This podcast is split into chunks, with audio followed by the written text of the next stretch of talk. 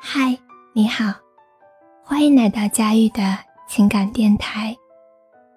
这里是一个有温度的疗伤树洞，你所有的心事都可以对我说。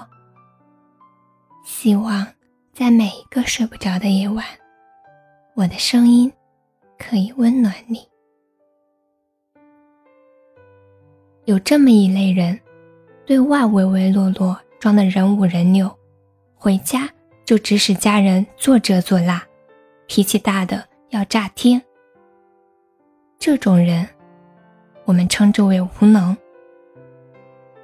构成整个世界、整个社会秩序的这条链子上的每一个人，大家都很累。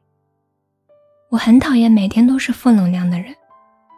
比起这种人。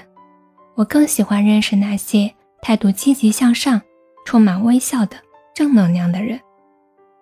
我喜欢笑得好看，发自内心的笑容能解除一切疲惫。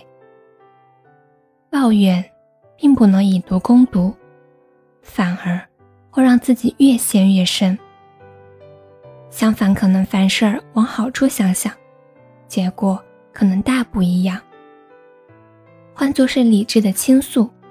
作为朋友或者家人，可能会帮你想办法；而充满火药味的抱怨，只会让事情越来越糟。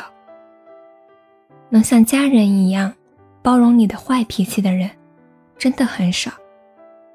遇到不好的人，更多人是选择默默的远离，甚至连爱人都不能做到百分百的去宠溺你的愁眉苦脸和冗长抱怨。